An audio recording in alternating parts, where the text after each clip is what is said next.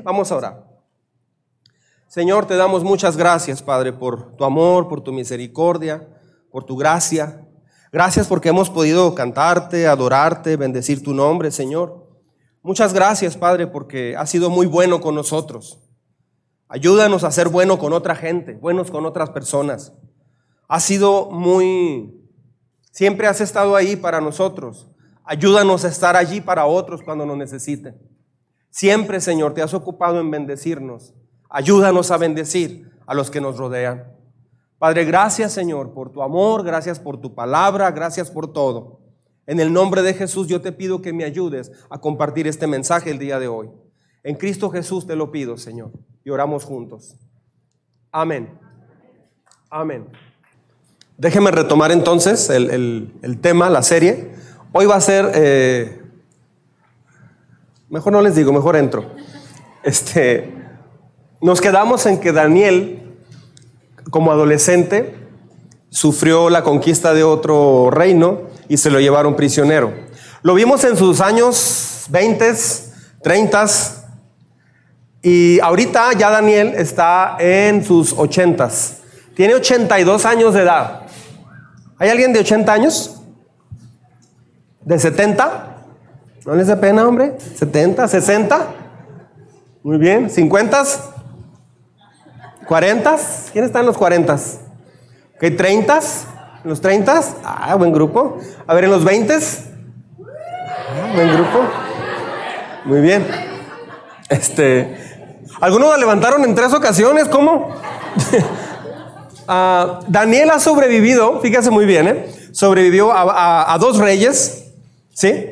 A dos imperios diferentes, al imperio babilónico, que el imperio babilónico aplastó al imperio sirio, pero luego el imperio medo-persa aplasta o conquista al imperio babilónico. Ah, Daniel era un líder increíble, asombroso. Tenemos mucho que aprenderle a él. Generalmente al llegar una nueva administración, ¿qué es lo que hacen? Me tocó ver en una maquiladora que llegó un director nuevo, un director general, y corrieron a todos los ingenieros, a, los, a, todos los gerentes, y él llegó con todo su equipo de gerentes. En, en una administración pública, en la presidencia, por ejemplo, eh, limpian prácticamente, barren con todo y ponen personal nuevo. Daniel llegaba a otra administración y llegaba de una forma de guerra, pues con más ganas, ¿no? No fue por votación y vamos a llevar una... No, no, no, era guerra, era conquista inclusive a muchos los mataban. ¿Por qué a Daniel lo, volvían a tomar? Lo recontrataban y lo volvían a recontratar y lo volvían a, promover.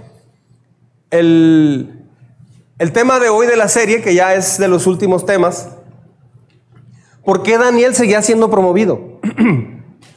o sea, ¿por qué? Quiero centrarme en el por qué.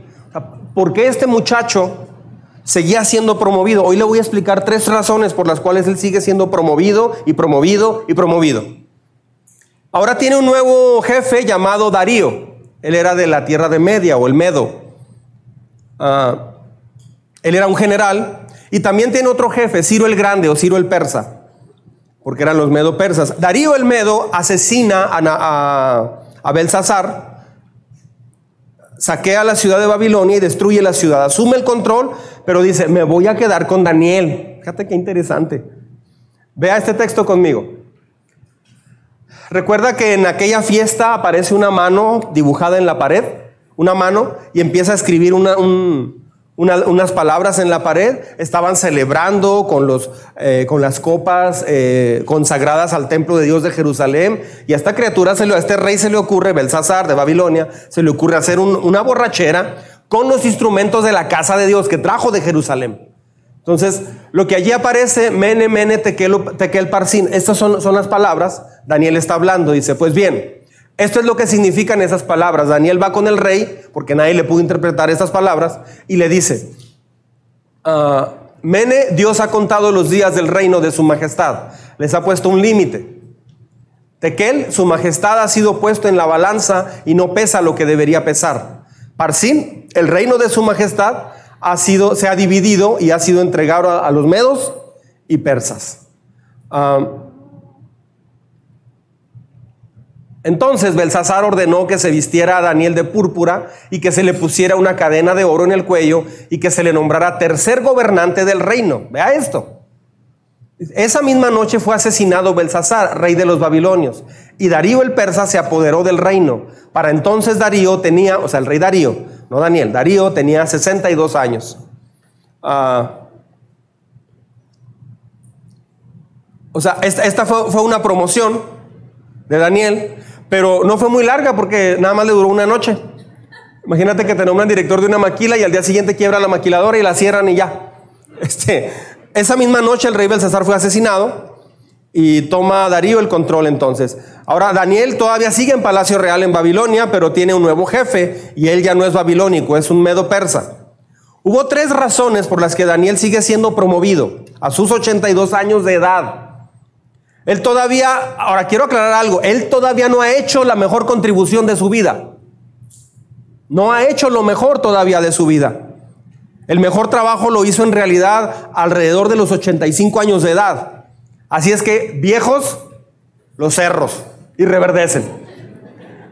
Él no ha acabado, él no cree en la palabra retiro. Yo tampoco creo en la palabra retiro. Ah, entonces nunca se va a retirar de pastor. Sí, creo que a los 65 años, entre 65 y 68 o 70, yo me voy a retirar. Ahora, eh, ¿qué voy a hacer? Pues no sé, voy a viajar por el mundo en un barco y voy a celebrar, voy a, juntar conchitas por todo el mundo y voy a romper el récord de juntar botes de, soda de todo el mundo. Qué gran propósito. No, este, hay mucho por hacer. Voy a seguir en la iglesia, pero ahora yo voy a tener un pastor como ustedes. Voy a estar al lado del pastor que voy a nombrar en esa época, si Dios no lo permite. Y mi anhelo es poder estar apoyando a ese pastor con la experiencia, con el testimonio, con todo lo que yo he aprendido, para que él pueda desarrollar más rápido sin tener que aprender de cero como yo comencé de cero. ¿Me estoy explicando? De esa manera la iglesia va a ser muy beneficiada y vamos a estar aquí. Eh, tal vez voy a seguir dando los cursos de qué se trata a esa edad, si, si, si tengo fuerzas. Eh, hay mucho por hacer en la iglesia, pero yo ya voy a tener también un pastor. ¿Me estoy explicando? Este, Dios va a decir en un futuro quién va a ser esa persona, e, ese matrimonio. Por cierto, bueno, entonces, eh, los apóstoles nunca hablaron de retiro, la Biblia no habla de retiro. De hecho, las personas cuando se retiran y se van a su casa a ver televisión, se mueren. Porque el retiro no es bíblico. Me impresiona cómo gente jubilada no aprovecha su jubilación para meterse con Dios. O sea, por favor, por favor. Bueno, Aquí están las tres razones entonces por las cuales Daniel seguía siendo promovido en su trabajo. Ah, es buen tema, creo yo, ¿no cree? Es buen tema. O sea, estas tres razones son importantes. Número uno, ¿sí? Su capacidad profesional lo hacía destacar. Su capacidad profesional. Déjeme le explico qué es capacidad profesional. Bueno, él es, él es un líder muy talentoso, pero no nació así. Él lo aprendió. ¿Me estoy explicando? O sea, hay jóvenes que dicen, yo quisiera llegar a hacer esto, pero no están dispuestos a aprender. No están dispuestos a ser enseñables. Es más, ni a mamá le hacen caso, se la pasan peleando con la mamá o con el papá. Entonces, se necesitan hacer cambios para que puedas hacer algo que valga la pena aquí en la tierra. Es claro que es un líder muy talentoso, pero nunca se conformó, nunca se adaptó, nunca, o sea, nunca fue el alumno que decía, oiga, profe, y por ejemplo, ya ve que nos puso ocho a todos con eso está bien, ¿no? O sea, la maqueta que está pidiendo para subir un punto o dos de calificación, ¿es obligatoria o puedo quedarme con el 7 o con el 8? No, pues, ah, bueno, ándale pues, entonces no tengo que venir ya. ¿Cómo vas a, destacar en tu trabajo de esa forma? Ya hemos hablado de, eso hace, hace tiempo, de, de, cómo estar aprendiendo, pero todos los líderes son aprendices. En el momento en que dejas de aprender, dejas de liderar. Él era un estudiante de la palabra de Dios. Hay personas que, pueden escuchar todos estos temas y pueden decir, sí, cierto, voy a ver documentales de National Geographic, de Discovery, voy a leer libros de historia de México, de, de historia universal, etcétera, etcétera. Eso te da conocimiento, es una parte, pero lo más importante es la palabra de Dios. Lo que te da sabiduría es la palabra de Dios. ¿Cómo diré esto? Jesús nunca se enfocó en que sus discípulos supieran teología. sino que practicaran la sabiduría que Él les enseñaba. ¿Me estoy explicando? Hay una gran diferencia. Hay personas que han hecho actos garrafales y tienen mucho conocimiento de teología. La teología, tener conocimiento teórico no te cambia. Es la primera parte nada más, pero la segunda es practicarlo. Así es que muchas personas que, que, se han equivocado tienen teología, pero no llegan al punto de practicarla. No se equivoque, cuando yo hablo del curso de qué se trata, cuando hablo de esta serie, cuando hablamos de la visión de esta iglesia, no es precisa, no, no es conocimiento nada más, es llevado a la práctica. ¿Sí? Entonces, él era un estudiante de la palabra de Dios, era un estudiante de historia, de cultura, estaba aprendiendo paso a paso, él quería seguir siendo más sabio, más sabio, más sabio, más sabio. Así es que nunca terminas de leer la Biblia porque siempre Dios puede... Yo, yo tengo, por ejemplo, unos siete años estudiando Deuteronomio. Deuteronomio. Hoy leí el capítulo 13, 12 y 13, ahorita antes de en la mañana. Uh, la semana pasada, eh, la, pasada, la antepasada, eh, estoy leyendo uno o dos capítulos de, Deuteronomio por día, pero no he pasado del 12 o 13, o sea, ya he leído hasta el, hasta el 30 muchas veces, pero ¿por qué estoy releyendo? Estoy leyendo los evangelios de Marcos, de Lucas, pero si ya los conozco, son iguales y los de... No, no son iguales, nada es igual. Ningún versículo es igual al mismo versículo. Dios te habla de 15 formas, de 100 formas, de mil maneras a través del mismo capítulo. Es una riqueza increíble la palabra de Dios.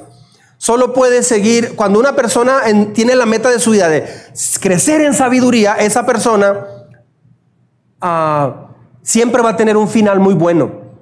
Solo puede seguir mejorando, mejorando y mejorando. Hay algunas carreras que llegan a un límite. Por ejemplo, quiero ser gimnasta, dijo alguien, a los cuatro años de edad a los 17, 18 años, ya te van a reemplazar niñas de 13, 14 años, porque ya a los 20 años ya no tienen la flexibilidad de una chavita de, bueno, yo sí la tengo esa flexibilidad, de, una chavita de 14 años, entonces ya a los 21 años, un futbolista para los, me acuerdo que a Giovanni, yo le pregunto a tu mano, Giovanni, yo, yo a Giovanni le pregunté, oye, ¿y si eres tan bueno en fútbol, por qué no ¿No tienes posibilidades en algún equipo? dice, es que yo empecé muy tarde. Me acuerdo que él me dijo, si ya tengo, ¿qué edad tenías cuando? 22 años, 21. Algo así. Entonces me dice, ya a mi edad hay mucha competencia con chavitos de 13, 14 años que vienen, vienen empujando bien fuerte. Sí, es cierto, en muchas eh, disciplinas o profesiones eh, pasa eso. Por ejemplo, ah, te contratan de ingeniero una maquiladora o, o un licenciado, no sé. De pronto a los 55 años, 60 años, ya tienes de repente ahí 15 personas con carrera y maestría y doctorado, eh, de 27 años, 30 años esperando por tu puesto. O sea, eso es mucha presión.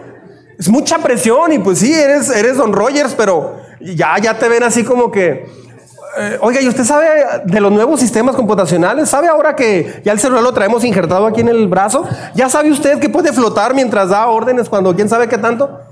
No. Ah, ok, es que los muchachos ya lo hacen. ¿Sabe de conectividad? ¿Conectividad?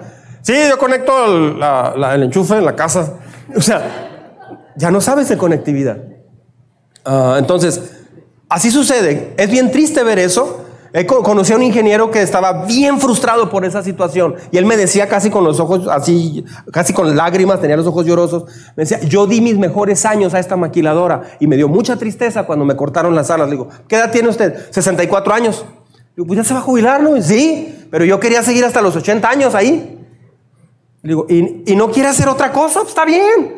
O sea, le, trabajó por 35 años allí, tiene un, tuvo un sueldo increíble, tiene una casa muy bonita y tiene un ahorro, tiene otras dos, dos casas de renta, tiene una vida hecha. Sí, pero ¿qué voy a hacer?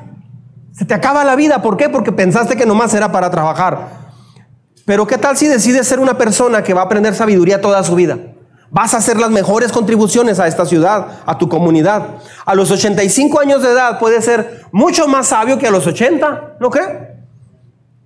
Hay jóvenes y adultos que no están aprendiendo sabiduría. O sea, hay jóvenes y adultos que no están creciendo en sabiduría.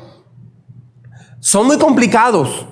O sea, su mamá no les puede decir nada o su papá o alguien más porque no saben, ah, no saben escuchar una reprensión, un, comentario. Ah, no reflejas el carácter de Jesús. ¿Cómo sabes que no estás creciendo en sabiduría? Te incomodas mucho cuando te corrigen. Te molestas cuando no te dan lo que pediste. Eso es que no estás creciendo en sabiduría. Batallas para acercarte a Dios. No quieres comprometerte más con Dios. No reflejas el carácter de Jesús. Tienes problemas interpersonales en casa y fuera de casa. O tal vez fuera de casa no, pero adentro de casa sí. Ah, quiere decir que si con los de afuera no tienes problemas, pero en casa sí, una vez que te vayas a vivir con unos amigos o con alguien de fuera que no está en tu casa, también vas a tener esos mismos problemas. La forma en cómo tratas a tu mamá y a tu papá, los problemas que generas en casa, la incomodidad, tus comentarios, se van a reflejar en tu matrimonio, tarde o temprano. Entonces, se necesita aprender sabiduría. Se necesita aprender a cambiar, a ser transformado. Con tu mamá, con tu papá, con tu esposa, con tu esposo.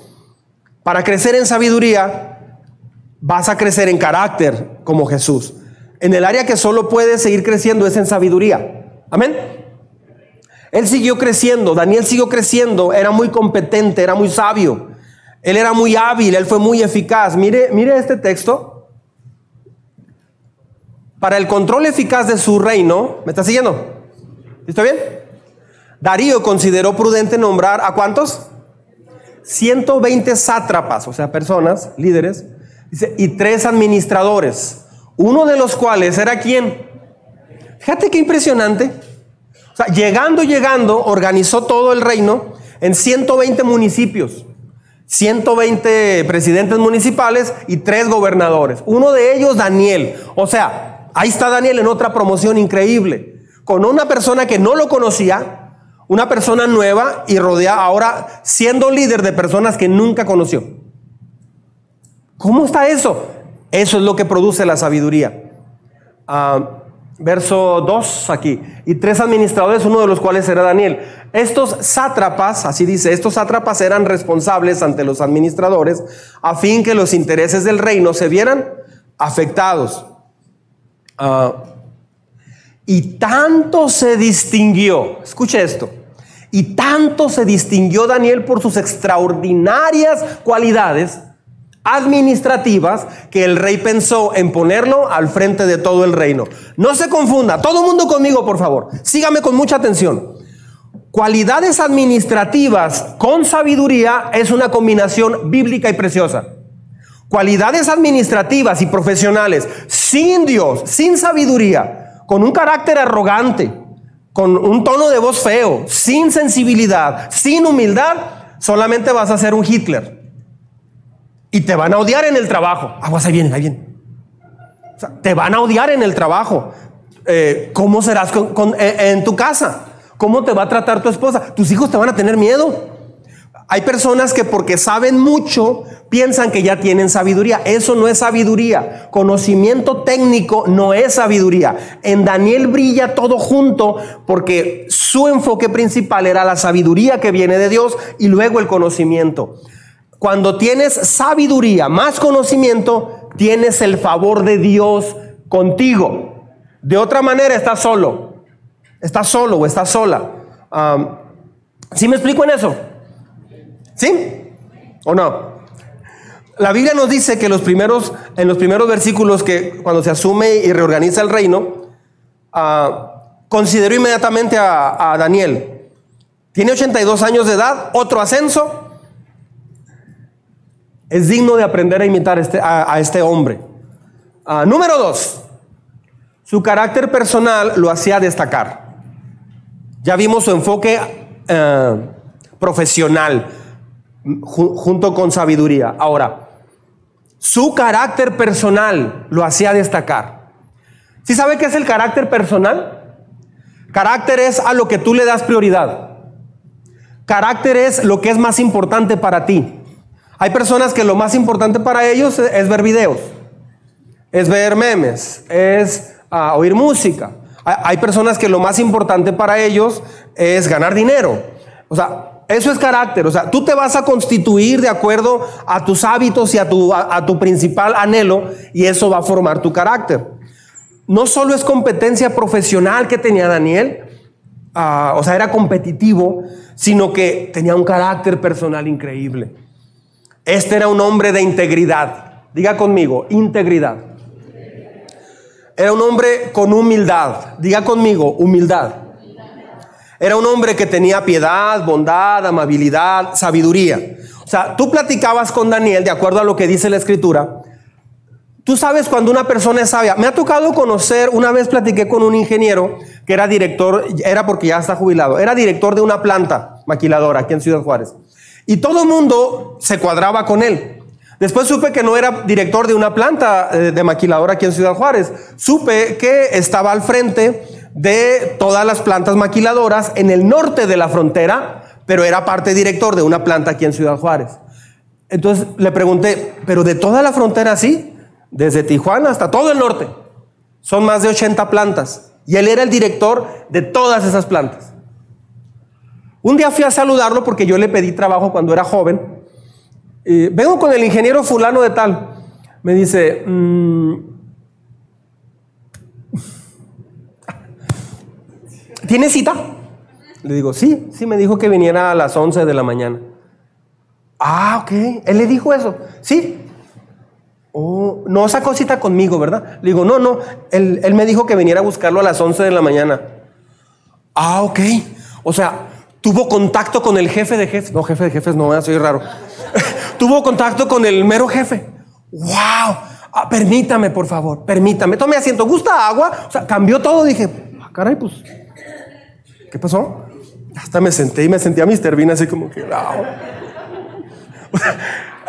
Entonces, este, ya, en un momento viene, permítame. ¿Gusta más agua? ¿Un sándwich? ¿Un sándwich? No dije ni Subway ni sándwich, sándwich. Ah, ahí tenemos ya un negocio nuevo para emprender. Total que ya llega y, ¿qué hubo David? ¿Cómo estás mi hermano? Dios te bendiga. Así me saludó. Y le dije, Dios te bendiga Raúl. ¿Qué dices? No, pues bien, se llama Raúl. No, esto y lo otro, así ya está. Vente, pásale, pásale. Eh, este, ingeniero, ¿tiene, ¿tiene junta con... Sí, dígale al ingeniero fulano que lo atienda, voy a estar ocupado. Nos sentamos a platicar, bla, bla, bla, así ya está. Él era mi líder de hombres en la iglesia.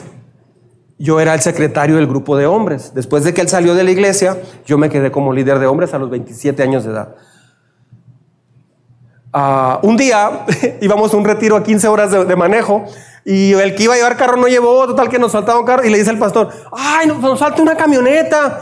No, pues váyanse, dice él, David, quédate conmigo y nos quedamos tres. Entonces, vénganse, pues vamos en taxi. Nos lleva a, una planta maquiladora y llegamos. Y, sí, ¿quieres? Soy yo. Dice, ah, pásale, pásale, pues así. Y llegamos y estaba una camioneta Ram Charger nuevecita. Pues me dice, ayúdame a quitarle los zules, ¿no? Está nueva. Quitamos los zules, pide la llave, la agarra y nos la llevamos hasta Amarillo, Texas al retiro. Nomás le faltó agarrar el avión y irnos en el avión privado. O sea, así de ese tamaño. Era increíble que en una campaña evangelística él estaba danzando a Dios. Brilla tanto cuando mezclas el conocimiento profesional, ético, íntegro, con la sabiduría de Dios. Cuando tu carácter es, es, es muy parecido al de Jesús. Esa es la iglesia que Dios quiere edificar. No estoy hablando de que tienes que ser ingeniero. O sea, si no acabaste carrera no quiere decir que no, Dios no te va a usar. No, donde estés trabajando, lo que esté usted haciendo. No, pues yo soy yesero. Puede ser el mejor yesero que le dé la gloria a Dios. Si quedaste en entregar una, una pared enyesada, entréguela con excelencia para Dios. Con excelencia. Me ha tocado ver personas ah, que nos han ayudado en la iglesia, en la casa, en diferentes partes, que los hemos contratado y les hemos pagado. dice, ya está listo. Y llego y checo digo, no está listo. Y ya está. Digo, no, mira, puedes aquí, aquí, mira este hoyo de aquí, y esto, y esto.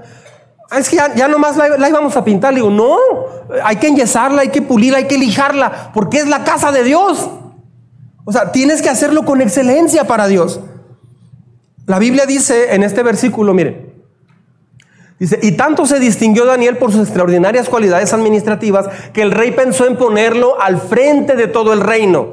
Entonces, aquí va. Entonces los administradores y los sátrapas empezaron a buscar algún motivo para acusar a Daniel de malos manejos en los negocios del reino. Claro, la, corrupción, claro, la envidia, eh, etcétera, etcétera. No es de extrañar que él siga siendo promovido a mí me gustaría contratar a este hombre. Es más, creo que lo haría mi jefe. también usted lo haría, estoy seguro. Fíjese, no sabemos por qué, pero estos subalternos, todas estos sátrapas, estas personas, no querían a Daniel por su jefe, como su jefe. Tal vez porque era judío. Tal vez porque hacía pública su fe. Y empezaron a tratar de socavarlo, de, ver en qué, manera lo hundían. Tal vez usted está pasando eso mismo en el trabajo o en la escuela. Tal vez por declararte cristiano te ven diferente y te tratan diferente. Tal vez algunas personas están conspirando en ti porque eres cristiano y les incomoda tu fe. Les incomoda que ores en la comida. Les incomoda que lleves Biblia. Les incomoda que en un tiempo libre te pongas a oír música cristiana. Les incomoda. Quieren que oigas a Bob Bunny igual que ellos. O sea, a, la Tracalosa o quién sabe quién más. O sea, les incomoda eso. Les, les, molesta que cuentan un chiste de triple sentido y tú, y tú ya no te ríes igual, tú ya no compartes igual. Es una buena persona, Daniel, pero a causa de su fe ellos lo querían fuera. Punto final. Esa historia se repite día tras día. A veces entras a una oficina y sientes el rechazo de la gente. Quieren tu puesto o quieren que no estés ahí más porque les incomodas. ¿Les suena familiar este escenario? Los administradores de esta nueva administración escucharon a Daniel, es uno de los tres hombres del reino, y, y dijeron, no vamos a dejar que eso pase, o sea, sencillamente no va a pasar, no va a pasar. Ah. cuando fueron a buscar algo sucio en la vida de Daniel, no lo encontraron. No lo encontraron. Investigaron sus redes sociales, investigaron sus cuentas en el banco, investigaron en lo que pudieron. Investigaron su IP, su dirección de internet. Investigaron historial de internet y no encontraron nada. Esto creo que no es, esto no es realidad en mí ni en usted. No tenemos esa realidad actualmente. Yo no la tengo. Así como Daniel no. Impecable en toda mi vida. No. Yo no estoy ahí. Dice la Biblia que no pudieron encontrar nada. Porque él era honesto, era íntegro, era confiable y era trabajador. Era profesionalmente muy competente, pero personalmente era un hombre con un carácter bueno, fascinante. ¿Por qué Daniel seguía siendo promovido a pesar de su edad? Ya tenía que estar en su retiro, ya no sé si batallaba para caminar. ¿Por qué lo seguían contratando? Bueno, por su carácter. Cuando digo carácter no me refiero a ser amable con la gente. Eso no es carácter, eso es amabilidad solamente, es parte del carácter, pero lo fuerte del carácter es quién eres en lo privado. Es qué piensas de la otra gente. ¿Qué piensas de alguien que está alrededor tuyo? Eso te define como carácter, como persona. Punto número tres y último. Sin embargo, perdón, no es cierto, es el texto. Sin embargo, discúlpeme, no encontraron, léanlo conmigo por favor. Verso, capítulo 6, verso 3 y 4. Estoy en Daniel 6, 3 y 4. Discúlpenme la gente de Spotify que nos está siguiendo. Estoy en Daniel capítulo 6. Perdónenme la vida. Sin embargo, no encontraron de qué acusarlo. Juntos, perdón. Sin embargo, no encontraron de qué acusarlo porque, lejos de ser corrupto o negligente, Daniel era un hombre digno de confianza. No solamente basta que, no seas corrupto, pero eres diligente. Hay personas que no son diligentes. No hay nada más dañino en una iglesia que una persona que no sea diligente. ¿Cómo afecta al reino de Dios cuando alguien no es diligente? Cuando se espera que tú hagas algo y no lo hiciste. Cuando tienes que, hablar con alguien y no hablaste con esa persona. Cuando tienes que acercarte a alguien y no te acercaste. Cuando tienes que saludar a alguien y no lo saludaste. Cuando quedaste en traer algo y no, y no lo trajiste porque se te olvidó. O sea, no eres confiable. Mire, la última frase dice digno de confianza. Digno de confianza es que alguien se puede preocupar encargándote de algo y tú lo vas a hacer sin problema. Va, a haber una revolución detrás de ello. No es la persona que, ¡y se me olvidó! Esa persona no es digna de confianza. Dios quiere levantar un ejército de personas dignos de confianza. ¿Le gustaría ser, tener, ser esa persona? Por eso, estamos, por eso estoy hablando de este tema. No estoy hablando de este, esta serie para regañarle, no, para tirar pedradas, como dijo Esteban. No, es porque esto es lo que debe de formar nuestro carácter y nuestro corazón. A número tres, ahora sí. Su compromiso público con Dios lo hacía destacar. Su compromiso público con Dios lo hacía destacar. ¿Sí? O sea, él no solo tenía competencia profesional, no solo tenía un carácter personal, él tenía un compromiso público con quién? Con Dios. No se avergonzaba de Dios. Él era muy público en su fe. El amor de Dios era evidente a todos. El compromiso con Dios era bien claro. Oraba al aire libre. Hablaba de Dios al aire libre. Me imagino que en juntas, en concilios, no sé, él sin problema hablaba de Dios. Él guió a Nabucodonosor a, los pies de Dios. O sea, era evidente su fe. Todo el mundo sabía quién era Daniel y en qué creía. Todo el mundo lo sabía. Sus compañeros de trabajo, aún sus enemigos que estaban tratando de, quitarlo, sabían quién era Daniel y en qué creía Daniel. Tal vez usted tiene algunos compañeros de trabajo que, está, que quieren que te despidan o quieren que ya no estés ahí. Mire este versículo lo que dice.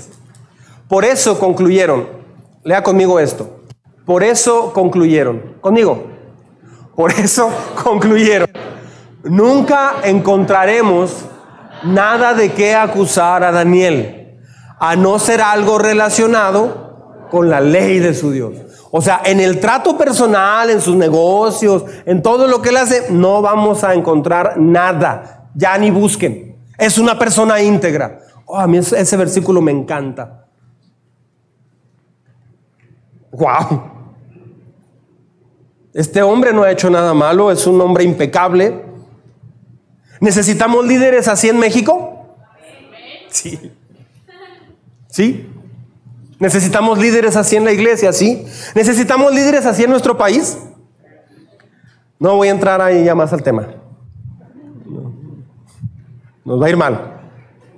Necesitamos líderes con integridad como él.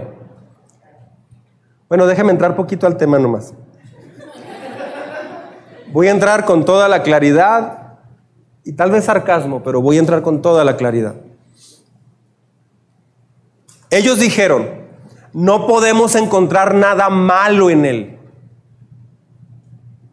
Actualmente, podemos decir, es raro encontrar algo bueno en el liderazgo político del país. Totalmente al revés. Otra vez, no podemos encontrar nada malo. Es difícil encontrar algo bueno en líderes políticos actualmente. Lo siento mucho. Si hay líderes políticos buenos, pero muchas veces no se encuentra ni siquiera algo bueno en ellos. ¿Por qué? Porque es un liderazgo sin carácter. Es un liderazgo sin carácter. Y no es exclusivo de México, es en todo el mundo. Esto no es de México, es en todo el mundo. Los sátrapas le pusieron una trampa a Daniel. Aquí va. Daniel capítulo 6, versículos 6 al 9. Entonces, como nada le pueden encontrar, se van por el lado de su, de su creencia en Dios. Dice, formaron entonces los administradores y sátrapas una comisión para ir a hablar con el rey. Y estando en su presencia le dijeron, vea cómo empieza, que viva su majestad, que viva para siempre su majestad, el rey Darío. Ese saludo que viva para siempre, tenía una connotación en esa época de prácticamente eres inmortal. Eres casi como un Dios. O sea, lo están adulando a todo lo que da. Ahí va. Nosotros los administradores reales, junto con los prefectos, sátrapas, consejeros y gobernadores, aquí están incluyendo a quién? A Daniel. Dice los gobernadores. No, señor, Daniel no está de acuerdo con esto. Aquí llevaba una mentira. Dice, y gobernadores, convenimos, o sea, aquí está la política en todo su esplendor, ¿no? Ah, señor presidente, caray, hombre, venimos a, eh, bueno, convenimos en que su majestad debiera emitir y confirmar un decreto que exija que durante los próximos 30 días, vea qué tontería, dice, sea arrojado al foso de los leones todo el que adore cualquier dios u hombre que no sea su majestad. ¡Wow! ¡Qué ley, eh! ¡Qué ley tan impresionante! O sea, por eso el saludo acá, que viva para siempre su majestad. O sea, le están levantando el ego a todo lo que da. Y acá dicen, durante 30 días, el que no, el que adore a cualquier otro Dios, que no sea usted. ¿Eso qué? Que lo arrojen al foso de los leones. Ah, sí. Expida usted ahora ese decreto y póngalo por escrito, así conforme a la ley de los medos y los persas, no podrá ser revocado. El rey Darío expidió el decreto y lo puso por escrito. Note el verso 7. Dice, nosotros, o sea, incluyen a Daniel, como ya dije ahorita. ¿Qué están haciendo? Están apelando al ego del rey del emperador para, para conseguir algo que ellos querían. No le extrañe cuando alguien vaya y hable con el gerente general para que te corran de tu trabajo o para que no te den el puesto. No te extrañe. Estamos en un mundo así. Eso, eso sucede. Ahora, el imperio medo-persa era muy famoso porque las leyes eran famosos porque hacían una ley y no se, ya no se revocaba. No solo haz un decreto, eh, hazlo como, como un edicto, o sea, hazlo formal. Y el rey Darío pues coquetea con su ego y se deja llevar. Ahora, ¿qué harías tú? ¿Qué haría usted? No puedes orar a Dios por 30 días.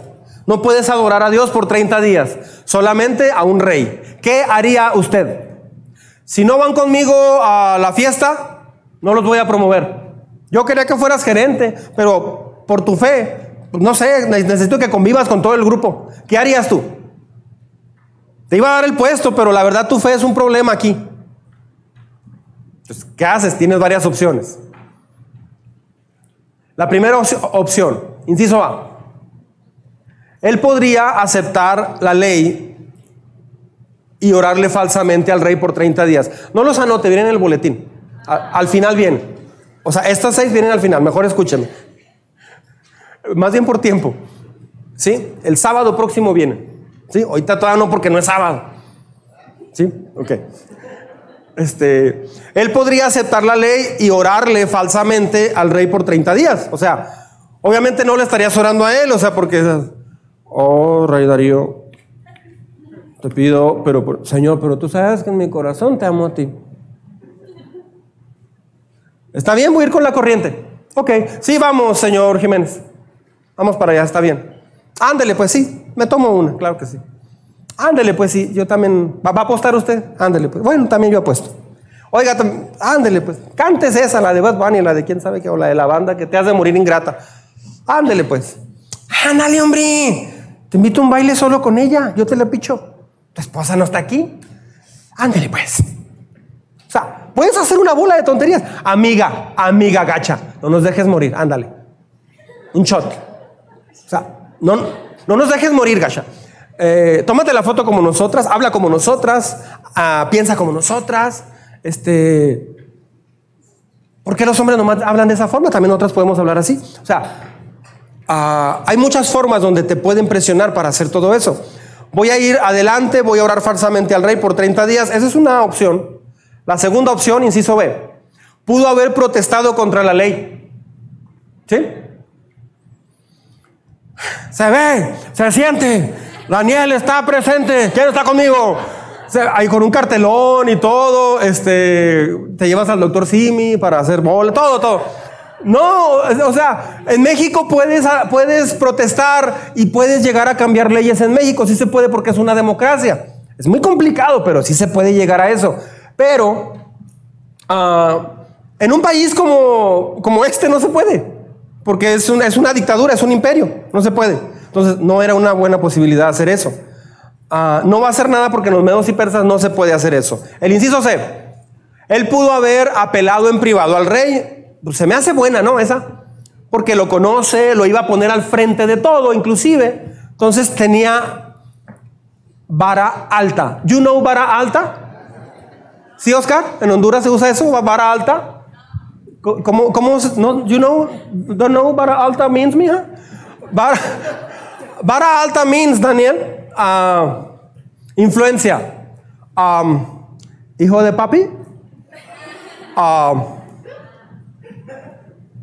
¿Sabes quién es mi papá? O sea, eso es vara alta. O sea, conozco al fulano, de, al tío del compadre, del vecino, del gobernador.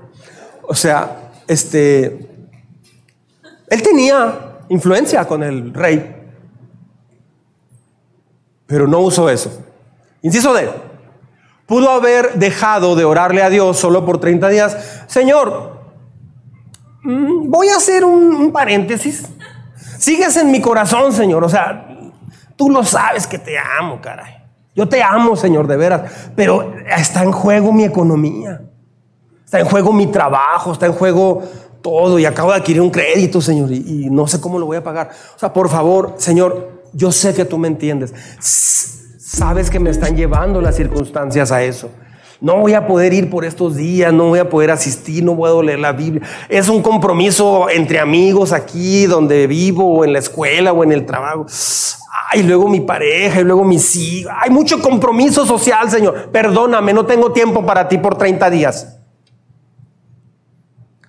Mm. Inciso E. ¿Sí? Él pudo seguir orando, ¿está bien? Sí.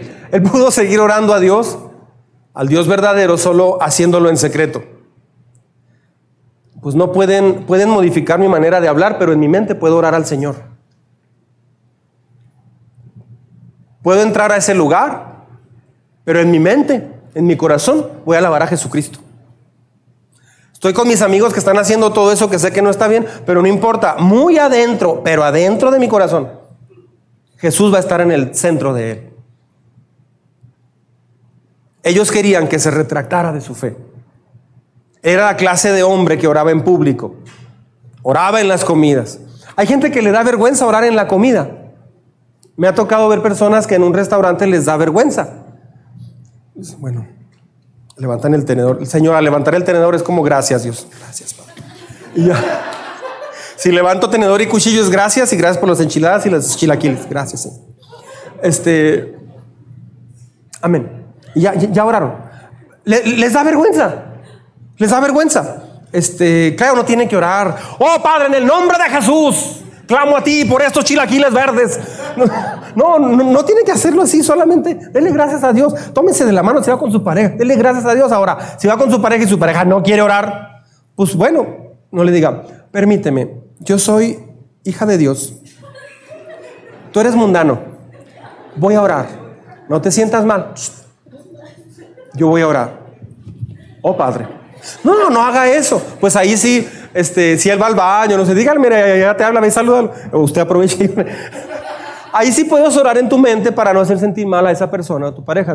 Eh, eso hay que entenderlo. Hay que tener sentido común para eso.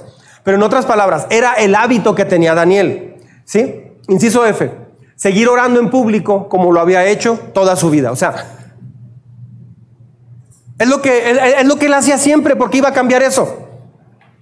Una cosa es estar firme en la iglesia, pero ¿permanecerás firme solo con el internet?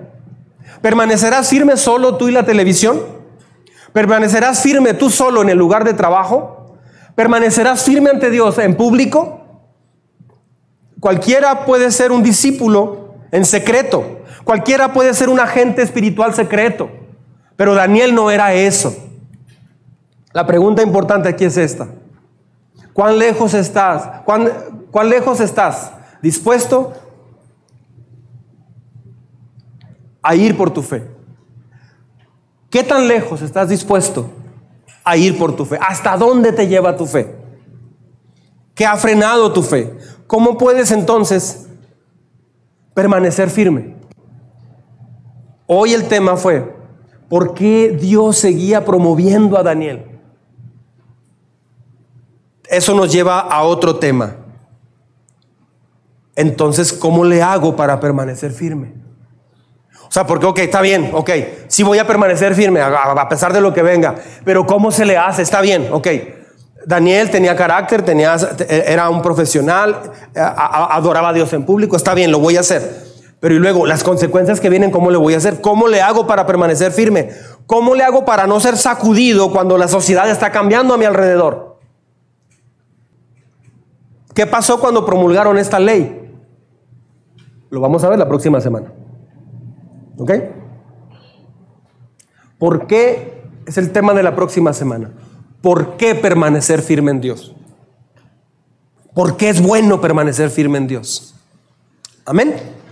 Póngase de pie. Y no ponga mirada de seria inconclusa. Póngase de pie, por favor.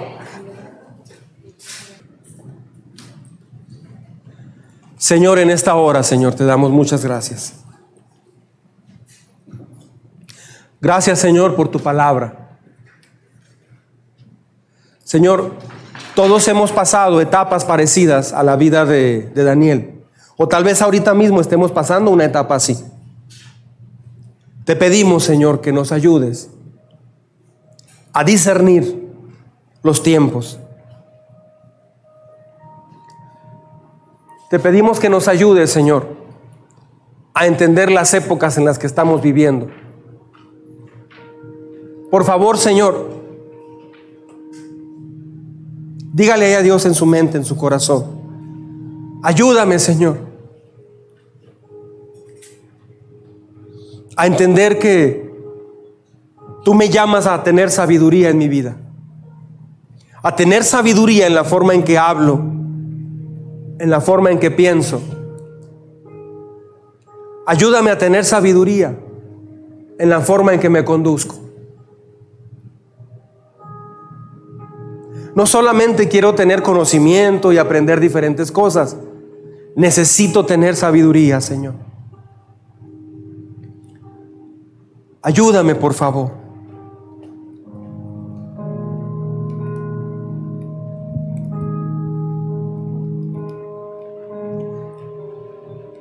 Te suplico, Señor.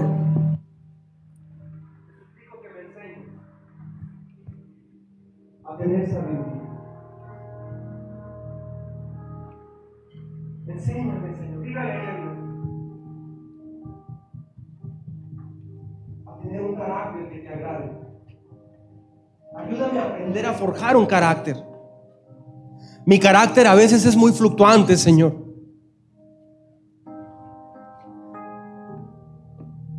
Necesito aprender a perdonar, porque eso es mi carácter.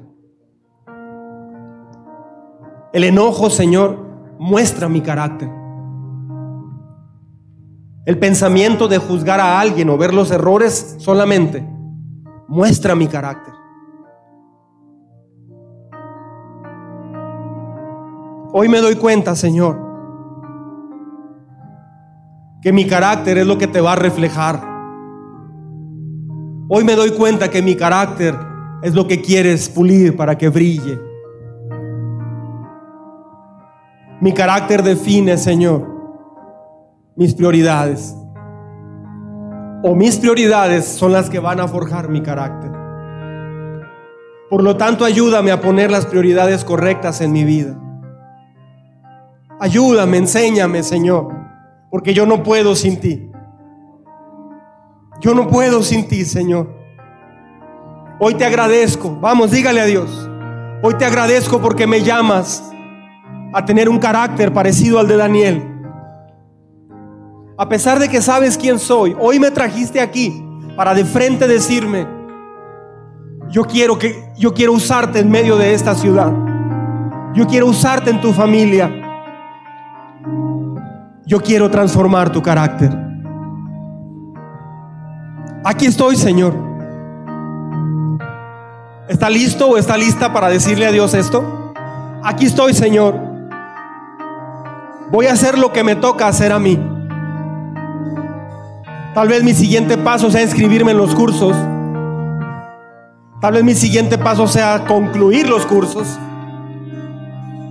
Ayúdame tú, Señor, por favor. Te necesito. Ayúdame a no avergonzarme de ti en público. Ayúdame a conocerte más. Porque tal vez pueda tener una posición buena. Pero Señor, si en público no soy conocido como alguien que te ama, entonces ¿para qué voy a tener una vida que valga la pena?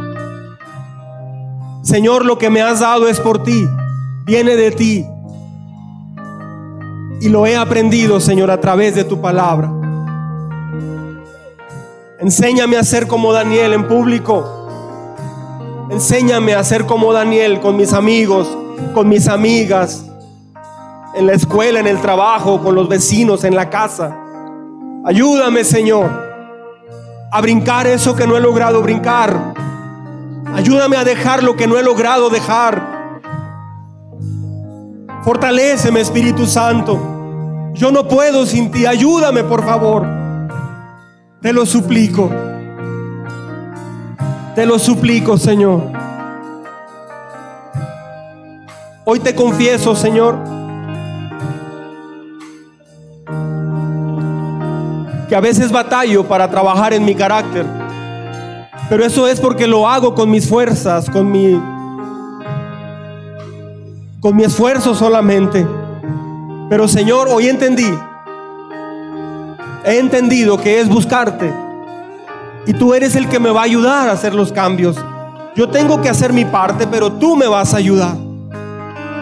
Hoy te doy gracias por este día porque he podido valorar la oportunidad que tengo de influir en una sociedad, de ayudar a otro, Señor. Gracias, Señor.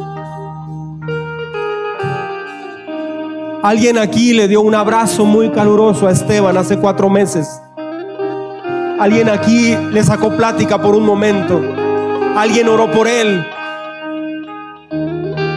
Tal vez sin que se diera cuenta. Fuiste parte. Fuimos parte de una vida que está cambiando. Dios quiere usarnos como iglesia. Dios quiere usarnos como iglesia. Y para eso quiere forjar un carácter. Dígale a Dios con sus manos en alto. Anímese. Señor, sigue trabajando en mí. Sigue forjando mi carácter. Sigue transformando mis áreas que no están bien. Ayúdame a ser siempre enseñable, humilde, corregible. Y no me permitan, ayúdame a no desanimarme cuando me corrijan. Eso puede ser orgullo, Señor. Ayúdame a ser corregible. Ayúdame, Señor, a descansar en tu gracia cuando me equivoque o falle. Ayúdame a levantarme en cuanto me tropiece y no quedarme ahí lamentándome. Ayúdame en mi carácter, Señor. Fortalece mis debilidades. Te lo pido en el nombre de Jesús. En el nombre de Jesús. En el nombre de Jesús.